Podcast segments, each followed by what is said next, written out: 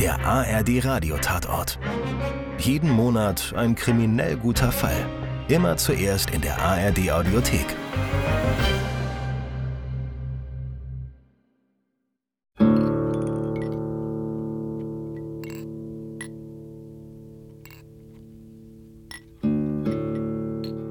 An meinem Geburtstag, einem Dienstag im Juni, beschloss ich, nicht zum Dienst zu erscheinen. Den Entschluss traf ich ganz spontan, als mir nach dem Aufstehen ein 50 Jahre alter Mann im Wandspiegel entgegenkam. Obwohl ich genauso aussah wie am Tag zuvor, war der Schock immens. Ich war über Nacht 50 geworden. Ich erinnerte mich noch an den Schrecken am Morgen meines 30. Geburtstages. So alt wollte ja damals keiner werden. Okay, man gewöhnte sich daran und das Leben ging irgendwie weiter. Business as usual. Aber heute war mir nicht nach Business as usual. Heute nicht. Ich musste nachdenken über mein weiteres Leben. Dringend. Bevor alles zu spät war. Sollte ich in Rothenburg auf dem Abstellgleis versauern? Der tägliche Kleinkrieg mit Schmoll und so weiter? Das fing ja alles mit meinem Fauxpas an, den ich mir in Frankfurt geleistet hatte, als ich einem Gangster im Verhör die Waffe an den Kopf gehalten hatte. Und dann der neuerliche Vorwurf der Strafvereitelung im Dienst, als ich verschwieg, dass ich ein Mädchen nachts im Auto mitnahm, das in der gleichen Nacht ermordet wurde. Gut, die Sache ruht erstmal. Aber waren das nicht alles Verfehlungen, die ich mir selber eingebrockt hatte? Um es noch deutlicher zu sagen, waren das nicht alles schon mehr oder weniger Ausbruchsversuche gewesen? Ausbruchsversuche aus was? Tja, gewagte Hypothese. Was fehlte mir? Der spektakuläre Fall? Die Rückkehr des verlorenen Sohnes nach Frankfurt oder wenigstens eine späte große Liebe? Ich musste etwas verändern. Irgendwas. Einfach so weiter, das ging nicht. Ich übte ein bisschen an meiner Stimme, dann rief ich krächzend Cindy an und sagte ihr, dass ich heute ausfallen würde. Sie wünschte mir gute Besserung. Danke, sagte ich und legte auf. Ich musste wirklich nachdenken. Gegen zwölf verließ ich meine Wohnung und betrat einen thailändischen Imbiss. Umami, die fünfte Geschmacksrichtung. Danach war mir jetzt. Die Liebe einer Leihmutter von Friedemann Schulz. Als ich das Lokal wieder verließ, begegnete ich Linda, Postbotin und Winkfreundin. Wir winkten uns zu, wenn wir uns sehen. Na, Herr Nebel, schon gehört? Hm? Das UFO meine ich. Das war's? Heute Nacht. Leuchtend wie ein zweiter Mond zog es über Rothenburg und dann langsam Richtung Norden. Ein UFO. Keine Ahnung, vielleicht ein Meteorit, aber dafür flog es angeblich zu langsam. Die halbe Stadt redet jedenfalls darüber. So, ich muss dann jetzt mal weiter.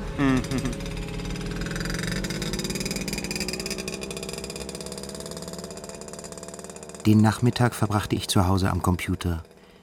Es gab da verschiedene Partnerschaftsportale. Man konnte es ja mal versuchen, auch wenn es nicht meiner Vorstellung von großer Liebe entsprach. Als erstes verlangte man ein Profil von mir. Was das Alter anbetraf, wählte ich die Formulierung Mann im besten Mannesalter. Dann kam mir das aber sexuell zweideutig vor und ich ersetzte es durch Mensch im besten Lebensalter. Zu den anderen üblichen Punkten Tanzen, Sport, Wandern, kulturelle Interessen etc. fiel mir nichts Besonderes ein. Darüber musste ich noch ein bisschen nachdenken, über mein Profil. Oder hatte ich gar keines? Sunny. Yesterday my life was filled with rain. And sunny. Mit einem dicken Schal um den Hals und einem schlechten Gewissen erschien ich am nächsten Morgen wieder in der Dienststelle. Schon wieder da, Herr Nebel? Mit einer Sommergrippe ist nicht zu spaßen. Naja, Sie sind eben ein Pflichtmensch. Pflichtmensch. Fällt Ihnen nichts Netteres zu mir ein? Zum Beispiel?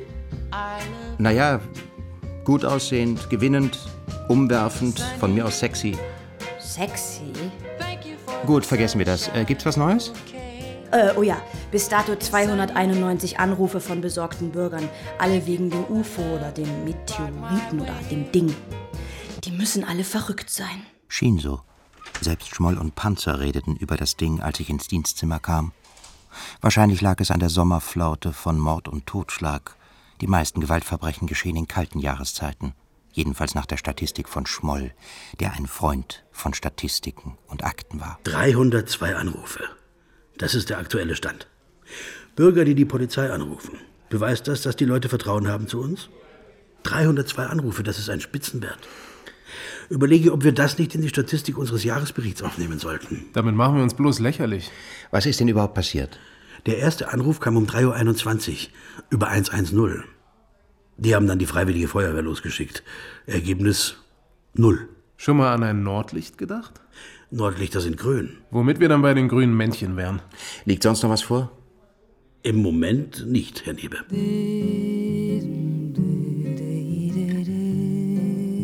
Am Abend brütete ich wieder über meinem Profil. Alle Eigenschaften, die ich mir ausdachte, schienen mir fadenscheinig oder verlogen zu sein. Alle würden einer ehrlichen Prüfung nicht standhalten. Ja, wenigstens ehrlich wollte ich sein, auch wenn die Beziehung nur kurzfristig dauern würde. Gerade dann. Nach weiteren Grübeleien gab ich es auf und schrieb schließlich aus purer Verzweiflung den Satz, suche eine Frau, die mit mir versucht, mein Profil zu finden. Ich schrieb diesen etwas pathologischen Satz, weil er genau meinem Midlife-Down entsprach, in dem ich immer noch steckte. Dann suchte ich drei verschiedene Partnerschaftsportale heraus, fügte meine Kreditkartennummer nebst dreistelligem Identifizierungscode auf der Rückseite der Karte hinzu und schickte das Ganze auf die Reise ins Netz.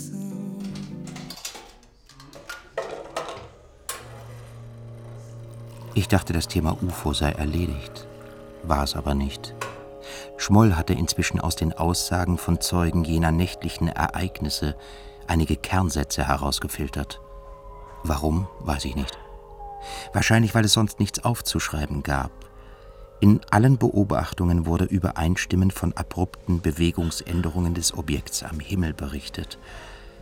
Eigentlich war mir das scheißegal, ich dachte nur an Bewegungsänderungen meines Lebens, an sonst nichts. Panzer, der noch am ehesten von uns in vernünftigen Kategorien dachte, hatte eine Art Erklärung parat. Ganz einfach. Es fehlte die Orientierung am Nachthimmel. Welche Orientierung? Raum und Zeit. Wenn Sie zum Beispiel glauben, ein Objekt ist weit weg von Ihnen, beurteilen Sie die Dinge völlig anders. Eine abrupte vertikale Positionsveränderung etwa, von der ja einige Leute berichten, wird dann als eine fast mit Lichtgeschwindigkeit vollzogene Richtungsänderung wahrgenommen. Hm. So eine Art optische Täuschung. Das Ding machte in der Wahrnehmung dieser Leute einen plötzlichen Sprung nach oben. Nach oben? Vielleicht wollte es nach Hause. Ja, vielleicht wollte es nach Hause. Nach Hause. Abends an meinem Computer stellte ich fest, dass keine der Agenturen mir geantwortet hatte. Wahrscheinlich hatten sie mich gleich ausgemustert mit meiner Verweigerung eines Profils. Entsprach wahrscheinlich nicht den AGBs, aber ich wollte mich einfach nicht allgemeinen Geschäftsbedingungen unterwerfen, nicht in dieser Sache. Vielleicht war ich zu stur. Ich war schon immer stur. Schon mit zwölf Jahren scheiterte jede Beziehung zu Mädchen daran, zog sie wie ein roter Faden durch mein Liebesleben. Und nicht nur durch mein Liebesleben. Möglicherweise war Sturheit ein wesentlicher Teil meines Profils. Ich legte mich ins Bett. Nachts um zwei meldete sich mein Smartphone mit dem bekannten Zwitschern. Ich las die kurze Nachricht. Da stand einfach, ich möchte, dass wir uns durch einen Zufall begegnen. Einen wahren, zufälligen Zufall. Wie werden wir uns finden? Haben Sie eine Idee? Nein, eine Idee hatte ich nicht. Trotzdem, wenn man ihre Worte ernst nahm und es sich nicht um eine trickreiche Anmache handelte, war ich im Prinzip auf ihrer Wellenlänge. Hatte sie nicht recht, konnte es Glück geben, ohne den wahren, richtigen Zufall? Der zufällige Zufall von mir aus? Jedenfalls nahm ich mir vor, in nächster Zeit die Augen aufzuhalten, was diesen zufälligen Zufall anbetraf.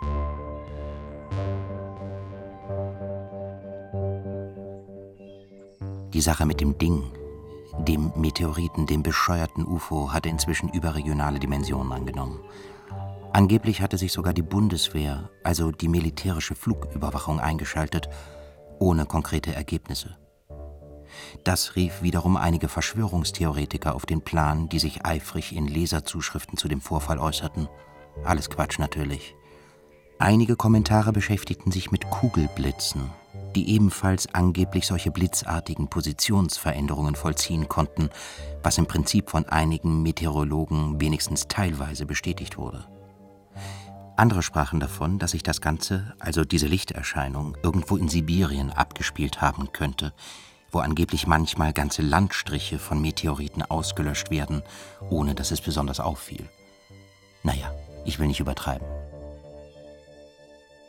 Der ganze Spuk war vorbei, als wir am Nachmittag einen Anruf erhielten, wonach man eine tote Frau in einem Waldgebiet nahe Rothenburg gefunden hatte. Wir fuhren sofort los. Es war nicht einfach, an den Fundort zu kommen. Er lag etwa 15 Kilometer von der Stadt entfernt in einem fast unzugänglichen Waldgebiet, fast eine Art Urwald, Naturschutzgebiet jedenfalls.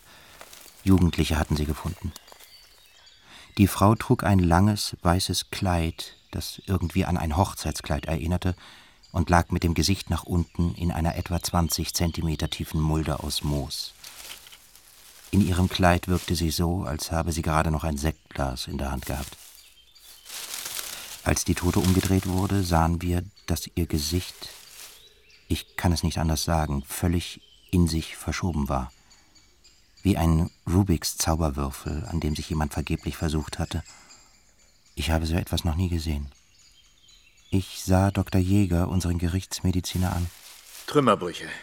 Alles praktisch atomisiert. Postmortal, um sie unkenntlich zu machen? Abwarten kann man jetzt noch nicht sagen. Fundort gleich Tatort? Kann man auch noch nicht sagen. Jedenfalls weder Fußspuren noch Kampfspuren. Panzer, der mit einigen Bereitschaftspolizisten die nähere Umgebung abgesucht hatte, kam zu uns. Nichts, keine Schleifspuren, keine abgebrochenen Äste, gar nichts. Aber Was denn? da hängen ja überall Mikrofone in den Bäumen. Da. Und da an der abgestorbenen Birke. Tatsächlich. Da hing ein Mikrofon an einer Birke. Drahtlose Mikrofone. Und jetzt? Ich stellte mich unter das Mikrofon und rief herauf, dass wer auch immer am anderen Ende der Leitung sei, sich doch umgehend bitte an die Kriminalpolizei in Rothenburg wenden möchte. Mein Name sei Nebe. Schon am nächsten Tag lagen die ersten Obduktionsbefunde vor. Dr. Jäger erläuterte sie uns. Alter etwa 30 Jahre. Nicht nur das Gesicht zertrümmert, der ganze Körper. Weder prä noch postmortal, sondern die eigentliche Todesursache war stumpfe Gewalt. Ungeheure stumpfe Gewalt. Todes- und Fundort identisch? Würde sagen ja. Aber wie ist sie da hingekommen? Wir haben keinerlei Spuren gefunden, nicht mal Reifenspuren in der Gegend. Ihr Problem, meine Herren. Kommen Sie, Dr. Jäger. Ich habe solche Toten gesehen, die mit 200 Sachen gegen einen Baum gefahren oder von einem Hochhaus runtergesprungen sind. Da war kein Hochhaus. Ein Unfall auch nicht. Sagen Sie, ließe sich das Gesicht irgendwie wiederherstellen? Digital meine ich, mit einem Computer? Glaube ich nicht. Nicht mal der Abstand der Augen ist klar zu bestimmen. Sie haben die Leiche selbst gesehen. Na gut. Hat die Spurensicherung noch irgendwelche relevanten Sachen gefunden, Herr Schmoll? Irgendwelche Papiere? Nein, keine Papiere. Aber das Kleid, das die Frau trug, war ein ziemlich teures Kleid. Angeblich aus Mailand. Vielleicht Outlet. Jedenfalls teuer. Ja, Cindy, was ist? Wollte nicht stören, aber da sitzt eine Frau bei mir, die einen Herrn Nebe sprechen möchte.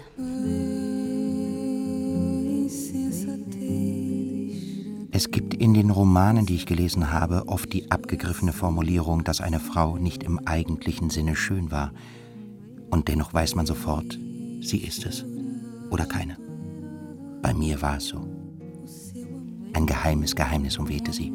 Genau wie ein zufälliger Zufall. Mein Name ist Clara Feld. Sie wollten mich sprechen? Ich wollte Sie sprechen. Ich habe die Bänder abgehört. Der Name ist doch Nebe und ich bin hier bei der Polizei, oder? Sie sind hier genau richtig.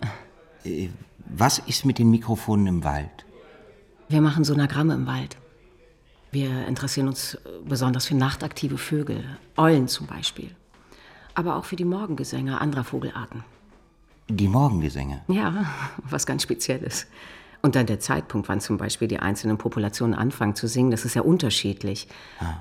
Das Forschungsprogramm heißt LiveClef, ein spezielles Gebiet der Vogelkunde. Mein spezielles Gebiet ist Mord. Ja, vielleicht sollten Sie sich die Bänder mal anhören. Ich habe einen kleinen Vogelpark, wo ich verletzte Vögel aufziehe. Es ist in der Nähe der Förster Rappeeicher.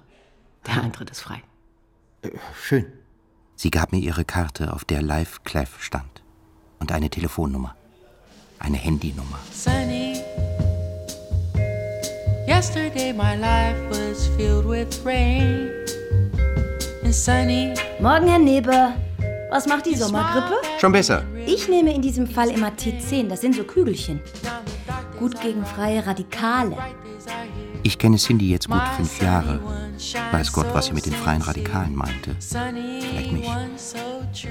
Jedenfalls fühle ich mich manchmal durchschaut von ihr. Vielleicht war das Einbildung. Gibt's was Neues? Nichts.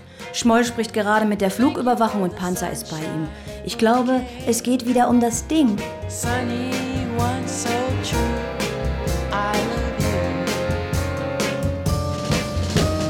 So, Herr Nebe, habe gerade noch mal mit dem Tower in Frankfurt geredet.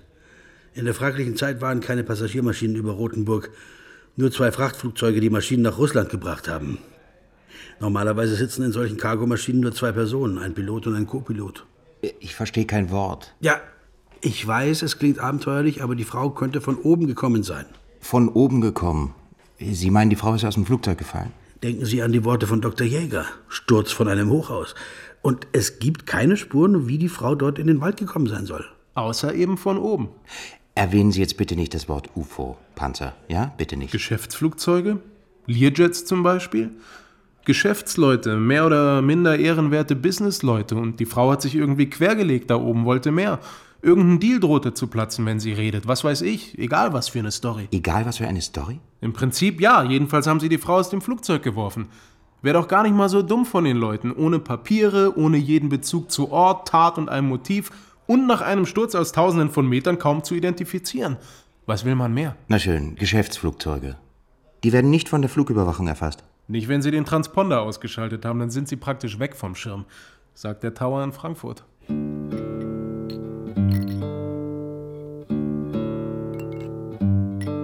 Wie sollten wir weiter vorgehen? Standardmethode war, dass wir Vermisstenanzeigen auswerteten. Aber es gab keine. Jedenfalls keine aktuellen. Keiner wusste also, wer sie war und woher sie kam. Sie ist einfach vom Himmel gefallen. Ja, ich weiß, billiger kann man es nicht sagen. Dr. Jäger rief gegen Mittag an und sagte, dass nach den Untersuchungen feststehe, dass sie schwanger gewesen sei. Etwa in der 22. Woche. Ich überlegte, was ich mit der Information anfangen sollte und fragte, ob man von den Genen des Fötus auf den Vater schließen könne. So eine Art pränataler Vaterschaftstest. Um drei Ecken gedacht könnte das ja möglicherweise einen Hinweis auf die Identität dieser Frau erbringen.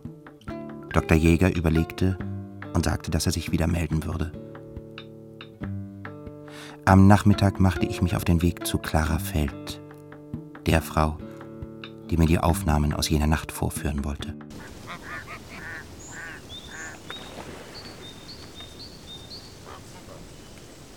Sehen Sie den Storch, der nur noch ein Bein hat dort? Aber er kann doch fliegen. Aber er tut es nicht mehr. Ja, und warum nicht? Er hat doch zwei Flügel. Und so fragen wir Menschen. Ich weiß es nicht. Betreiben Sie das hier alleine? Ja, alleine. Warum fragen Sie? Ja, warum fragte ich das? Eine Polizistenfrage aus reiner Verlegenheit. Ich wusste gar nicht mehr, wie man sich mit Frauen richtig unterhält. Das war es. Ich hätte ihr sagen können, dass ich in meiner Kindheit versucht hatte, unserem Kanarienvogel, den wir in der Küche hatten, das Sprechen beizubringen. Das hätte uns vielleicht näher gebracht. Wollen Sie die Bänder hören?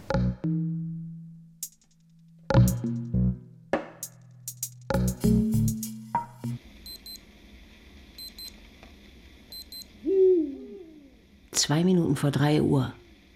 Gleich hören Sie den zweiten Uhu. Sie sind auf der Jagd. Und warum rufen Sie? Weil Sie Uhus sind. Weil Sie Uhus sind. Das war er, der andere. Der andere? Einzelgänger, die sich ihr Revier aufteilen. Ach, kein Paar. Paare jagen still. Interessant. Im Juni sind die kürzesten Nächte. In einer Stunde müssten die Kohlmeisen erwachen. Aber in dieser Nacht kamen sie früher, signifikant früher.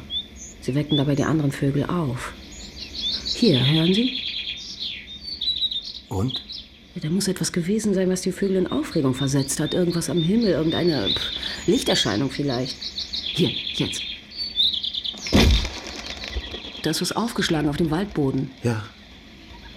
Vielleicht ist ein morscher Baum umgekippt. Glaube ich nicht, es war ja kaum Wind, das hört man. Was glauben Sie denn? Haben Sie nicht eine tote Frau gefunden am Wald? Woher wissen Sie? Die Spatzen pfeifen von den Dächern. Weiß man, wer sie war? Nein. Niemand, der sie vermisst? Das ist schrecklich. Äh, vielleicht meldet sich noch jemand. 3.29 Uhr. Passen Sie auf, was jetzt kommt. Es klingt wie ein Drache, wie ein Wunderdrache. Aber die gibt es nicht mehr. Schade vielleicht. Ob Sie mir die Aufnahmen für ein paar Tage ausleihen könnten? Ich bringe sie Ihnen persönlich wieder zurück. Ja, Wiedersehen macht Freude. Blöder Spruch.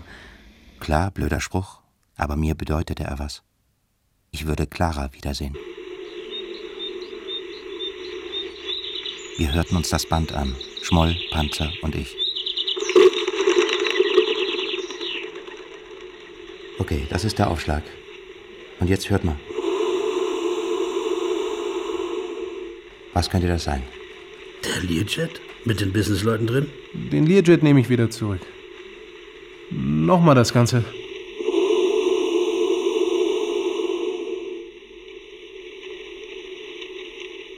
Für mich klingt das wie der Brenner eines Heißluftballons. Stimmt.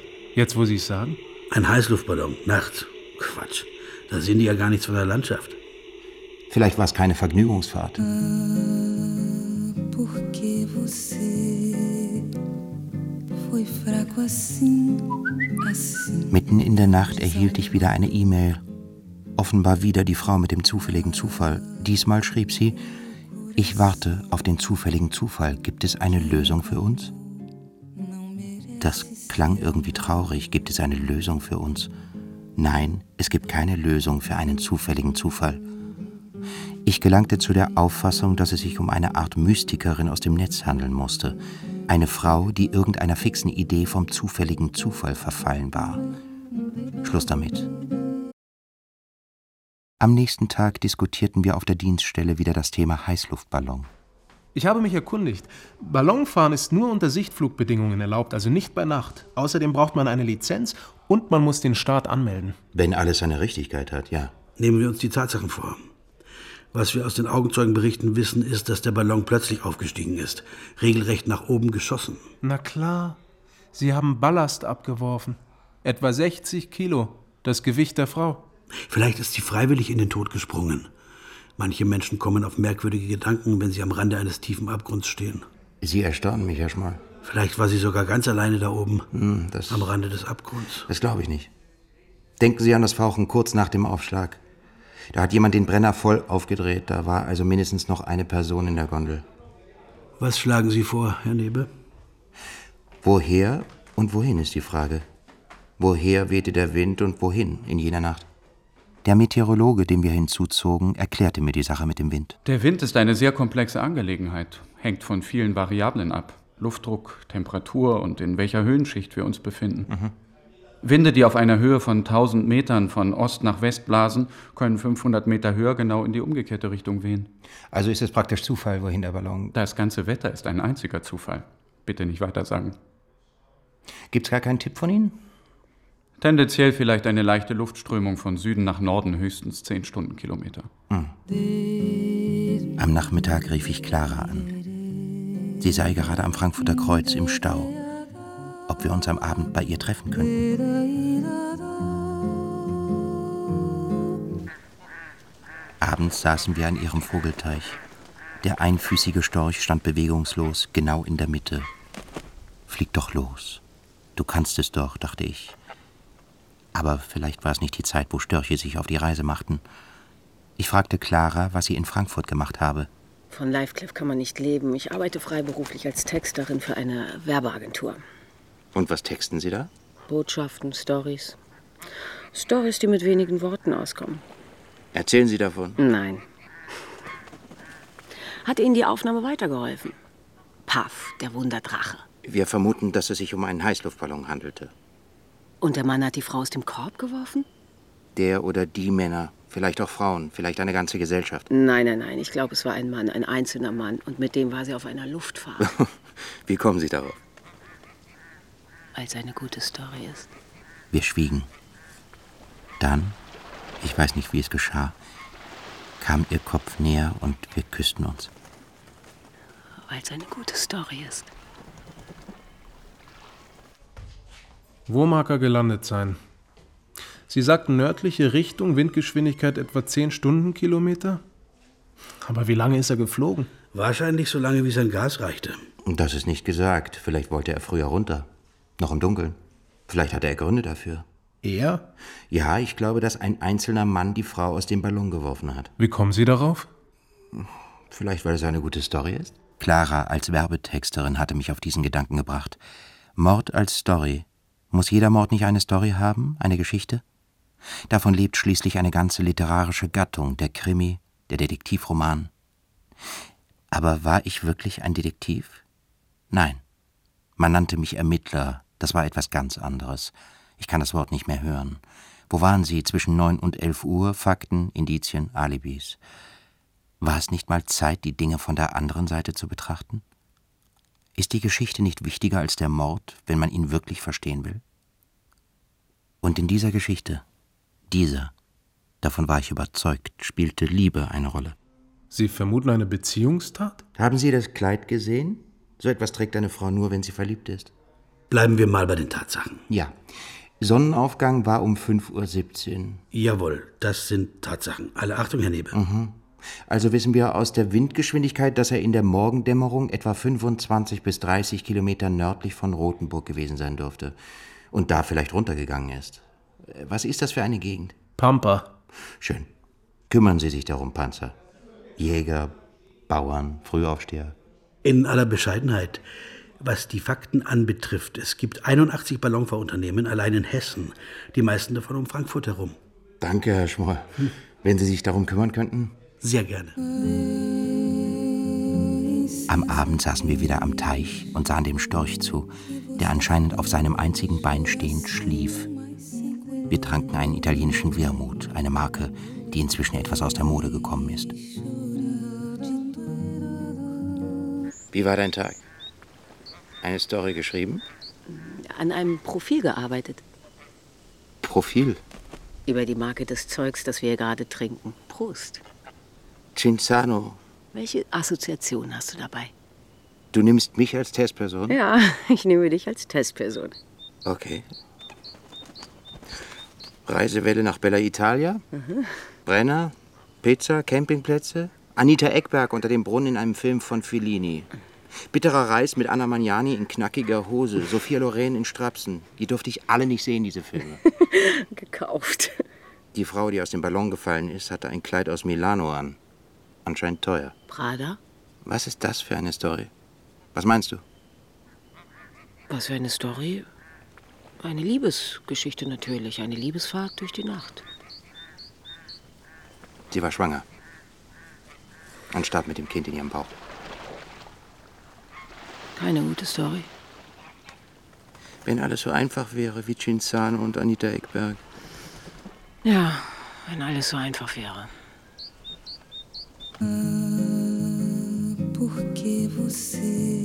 Eigentlich hatte ich mir Hoffnungen gemacht, in dieser Nacht bei ihr zu bleiben. Aber sie wirkte plötzlich seltsam abwesend, ja traurig. So traurig wie die Frau aus dem Internet, die mit dem zufälligen Zufall nicht zurechtkam. Plötzlich verschwammen alle drei Frauen, die Frau aus dem Internet, die tote Frau aus dem Ballon und selbst Clara neben mir hier am Vogelteich zu einem einzigen Geheimnis. Ich schwieg, sie schwieg, wir beide schwiegen. Am nächsten Tag kam Dr. Jäger zu mir ins Büro. Wir haben die Gene des Vaters isoliert. War nicht so ganz das Übliche, aber in der 22. Woche lässt sich schon einiges machen. Ja, danke. Äh, was anderes. Wir haben es bei der Gelegenheit herausgefunden und das dürfte Sie sehr interessieren. Hm. Das Kind, das die Frau in ihrem Bauch trug, war nicht ihr Kind. Um es als Mediziner zu sagen, genetisch war die Frau nicht mit dem Fötus verwandt. Mit dem Fötus in ihrem eigenen Bauch? Darüber ließe sich allenfalls aus ethischen Gründen streiten. Biologisch aber war es nicht ihr Kind, das steht fest. Es gibt nur eine Erklärung. Sie trug die befruchtete Eizelle einer anderen Frau aus. Das ist in Deutschland illegal. Eine Leihmutter.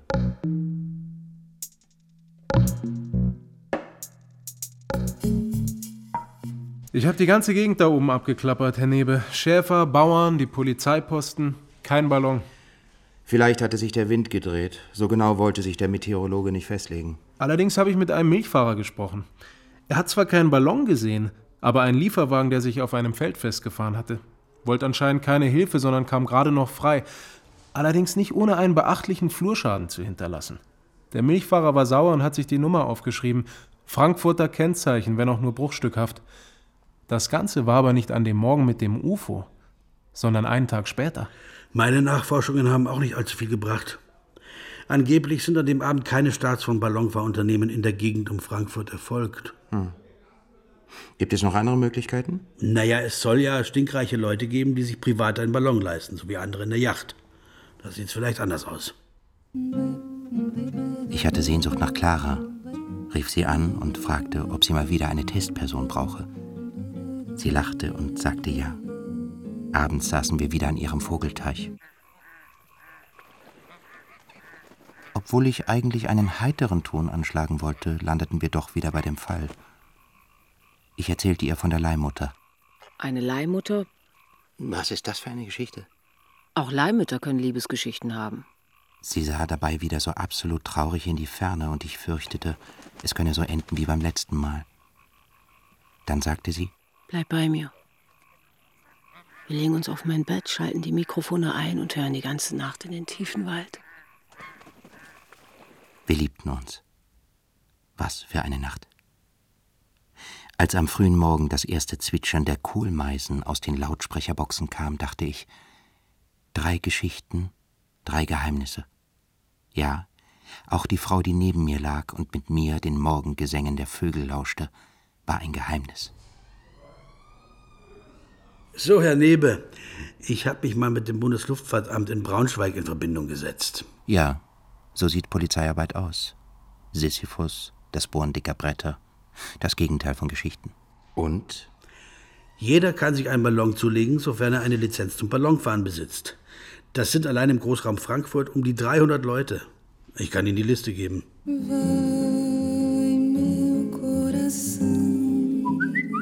In der Nacht erhielt ich wieder eine E-Mail von der Frau mit dem zufälligen Zufall. Sie schrieb, dass sie nun durch den zufälligen Zufall endlich ihre große Liebe gefunden habe und fügte hinzu, dass man darüber schweigen solle, denn sonst würde man alles zerstören. Danke, schloss sie. Danke. Sie werden es mir nicht glauben, aber seit unserem merkwürdigen Zusammentreffen und unserer Liebesnacht hatte ich tatsächlich für Momente die Vision, dass Clara und die Frau mit dem zufälligen Zufall ein und dieselbe Person sein könnte. Natürlich Quatsch. Glaubst du an den Zufall? Den zufälligen Zufall? Den zufälligen Zufall? Du meinst, ich hänge Mikrofon im Wald auf und der Märchenprinz spricht zu mir? Zum Beispiel? Gut, ich erzähl dir was, aber du darfst nicht böse sein, ja? Ich hatte einmal einen Märchenprinzen. Ach ja? Mhm. Ich hatte alle meine Hoffnungen auf die Zukunft mit diesem Mann gesetzt, ja. Hatte ich, gebe ich zu. Schön. Und? Dann kriegte irgendein Mädchen, ich sage bewusst irgendein Mädchen, angeblich irgendeine zufällige Begegnung, ein Kind von ihm. Sollte ich meine Zukunft begraben, nur wegen eines One-Night-Stands? Ja. Erst war das Kind bei der Mutter, die nichts mit dem Kind anfangen konnte. Dann bei ihm, der auch nichts mit dem Kind anfangen konnte. Schließlich bat er mich, bis zu einer einvernehmlichen Lösung auf das Kind aufzupassen. Und ich tat es. Ich verlange nicht von dir, dass du das verstehst. Gut. Erzähl weiter. Ich hatte das kleine Mädchen hier bei mir im Haus. Für fast zwei Jahre. Das Mädchen wuchs mir ans Herz. Ich, ich liebte es, während ich den Mann schon langsam nicht mehr liebte. Dann haben sie sich irgendwie juristisch geeinigt und das Kind abgeholt und das war's. War was? Tja, weiß nicht. Hm. Vielleicht die Liebe einer Leihmutter. Gut, Clara hatte mir ihre Geschichte erzählt. Die Geschichte einer Leihmutter, wenn auch in einem ganz anderen Sinne. Dennoch eine Liebesgeschichte. Ich hatte verstanden, dass alles mit Hoffnungen angefangen hatte. Hoffnungen auf eine gemeinsame Zukunft. War das auch der Schlüssel zu der Geschichte mit den beiden Menschen im Ballon? Hoffnung? Liebe? Klang fast wie eine klassische Geschichte. Aber eine klassische Geschichte ist eine Sache, die polizeiliche Ermittlungsarbeit eine andere. Eine ganz andere.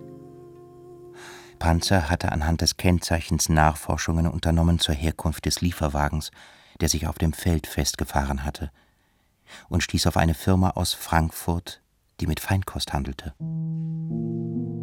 Was machen die da früh morgens in der Pampa mitten auf einem Acker? Vielleicht den Ballon abholen. Die handeln mit Krimsekt und Kaviar. Vielleicht machen die ja mit dem Ballon Werbung dafür. Vielleicht, ja.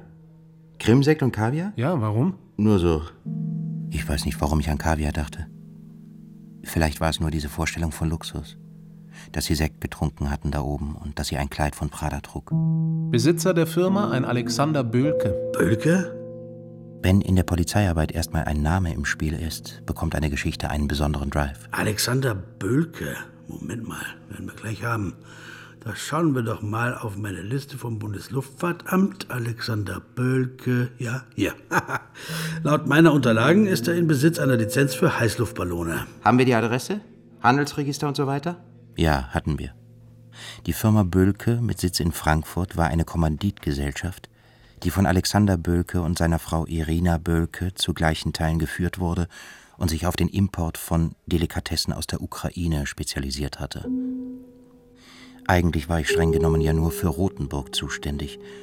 Aber ich war so neugierig, besonders was es mit Claras Sichtweise, nämlich der Geschichte der Liebe einer Leihmutter auf sich hatte, dass ich nicht anders konnte. In gewisser Weise war also Clara die Ursache. Um es abzukürzen, einige Tage später saß ich jenem Alexander Bölke in seinem Büro in Frankfurt gegenüber. Übrigens war es das erste Mal nach meiner Zwangsversetzung, dass ich diese Stadt wieder betrat. Ich verstehe nicht ganz. Interessieren Sie sich für eine Ballonfahrt oder für Kaviar aus der Ukraine? Am liebsten hätte ich ihm gesagt, dass ich mich mehr für Leihmütter aus der Ukraine interessiere. Ich hatte es bisher noch nicht erwähnt, aber die meisten Leihmütter kommen wegen der günstigen Preise aus der Ukraine. Ein einziger Blick ins Internet hatte mich auf den Kenntnisstand gebracht. Ich interessiere mich für eine Ballonfahrt, die am 21. Juni, äh, genauer gesagt in der Nacht vom 21. auf den 22. Juni stattgefunden hat. Sonnenwendfeier. Hm. Aber ich glaube nicht, dass einer unserer Ballone in dieser Nacht unterwegs war. Das wäre romantisch, aber gegen die Vorschriften. Sind Sie deswegen hier? Nein, wegen eines Todesfalles. Eine Frau ist aus dem Ballon gefallen.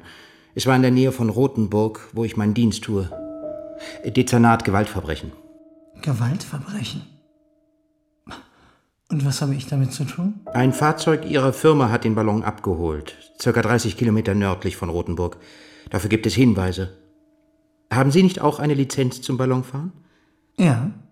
Und? Waren Sie in jener Nacht mit Ihrem Ballon am Himmel? Und mit Ihnen im Korb eine Frau? Eine Frau in meinem Korb? Machen Sie Witze? Regen Sie sich nicht auf. Wir können die Angelegenheit sofort beenden, wenn Sie mir. Wenn ich Ihnen was? Die Frau war schwanger.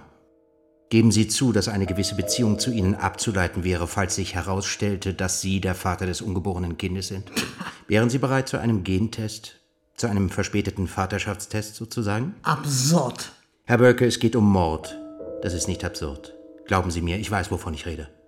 Sie wollen mich zu einem Gentest zwingen. Ja, dürfen Sie das überhaupt? Herr Bölke, ich würde auch gerne mal mit Ihrer Frau sprechen in dieser Angelegenheit. Nein, lassen Sie meine Frau damit in Ruhe. Was wollen Sie denn wissen von meiner Frau?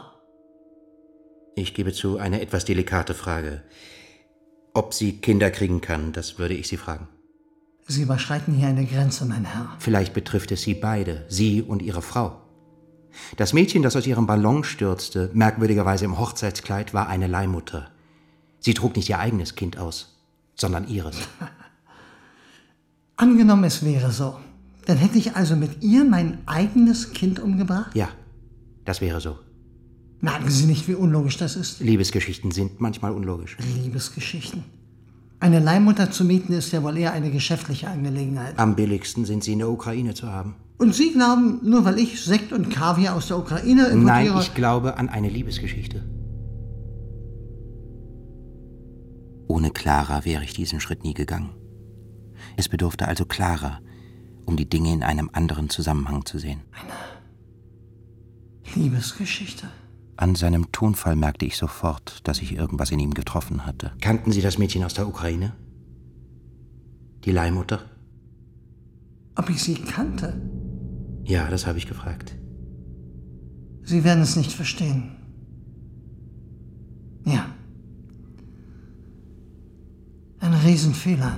Ich habe sie einmal besucht in dieser ukrainischen Gewehrfabrik. Eigentlich war es verboten, aber gegen ein bisschen Geld. Ich wollte nur unbedingt einmal sehen, wie sie aussieht. Und Sie haben sich in sie verliebt? Ich habe nie gewusst, dass man so lieben kann. Und ich bin sicher, ganz sicher, umgekehrt war es genauso. Ich sagte schon, Sie werden es nicht verstehen. Niemand kann es verstehen. Wie ging es weiter? Eines Tages stand sie hier. Wie sie hergekommen ist, ich weiß es nicht. Ich äh, brachte sie in einem Hotel unter. Wir hatten schöne Tage, wie man so sagt. Genau genommen waren es die schönsten Tage meines Lebens. Dann kam sie auf die Idee mit dem Kleid. Ich kaufte es ihr. Sie wussten, dass es ein Hochzeitskleid war? Mein Gott. Ich hatte solche Schuldgefühle meiner Frau gegenüber. Ich hatte sie im doppelten Sinn betrogen. Das war doch auch ihr Kind. Im Bauch dieses Mädchens.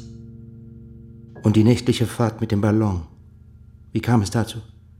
Ich wollte einfach mit ihr ins Nirvana reisen in dieser Nacht. Nein, auch das können Sie nicht verstehen. Was geschah oben im Ballon? Sie sagte, dass sie mich heiraten wolle. Daher das Hochzeitskleid. Und was sagten Sie? Ich? Ich habe versagt. Sie sagten ihr, dass sie vernünftig sein solle. Vernünftig. Und was geschah dann? Sie nahm meine Hand und legte sie auf ihren Bauch. Spürst du dein Kind? Nein, sagte ich, es ist auch ihr Kind. Es ist unser Kind, sagte sie. Nur unseres. Und Sie? Was sagten Sie?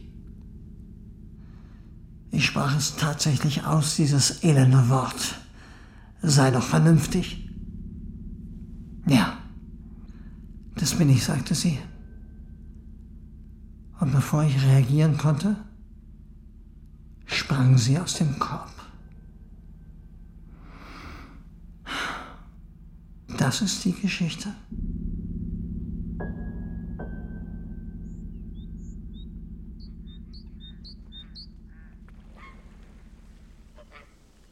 Glaubst du ihm diese Geschichte?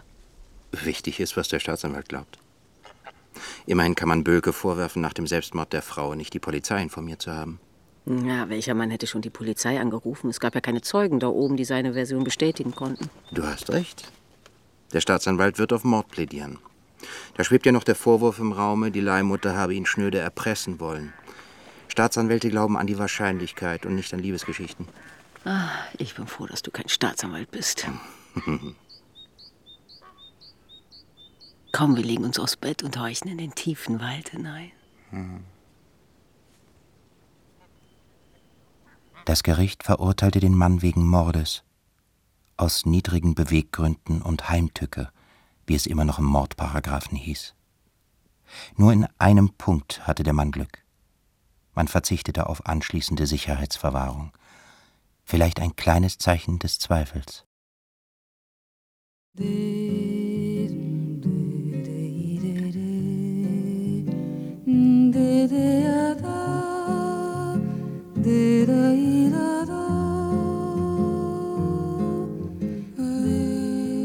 Liebe einer Leihmutter von Friedemann Schulz. Die Rollen und ihre Darsteller: Nebe Sebastian Blomberg, Schmoll Martin Engler, Panzer Hanno Koffler, Cindy Sandra Gerling, Linda Postbotin Barbara Philipp, Dr. Jäger Rechtsmediziner Sascha Nathan, Clara Feld, Anne Ratte-Polle. Meteorologe Sebastian Rudolph. Alexander Böhlke, Andreas Schmidt. Besetzung Cordula Huth. Ton und Technik Thomas Rombach und Julia Kümmel. Regieassistenz Benjamin Christ. Aufnahmeleitung Christoph Müller. Dramaturgie und Redaktion Peter Liermann. Regie Thomas Wolferts.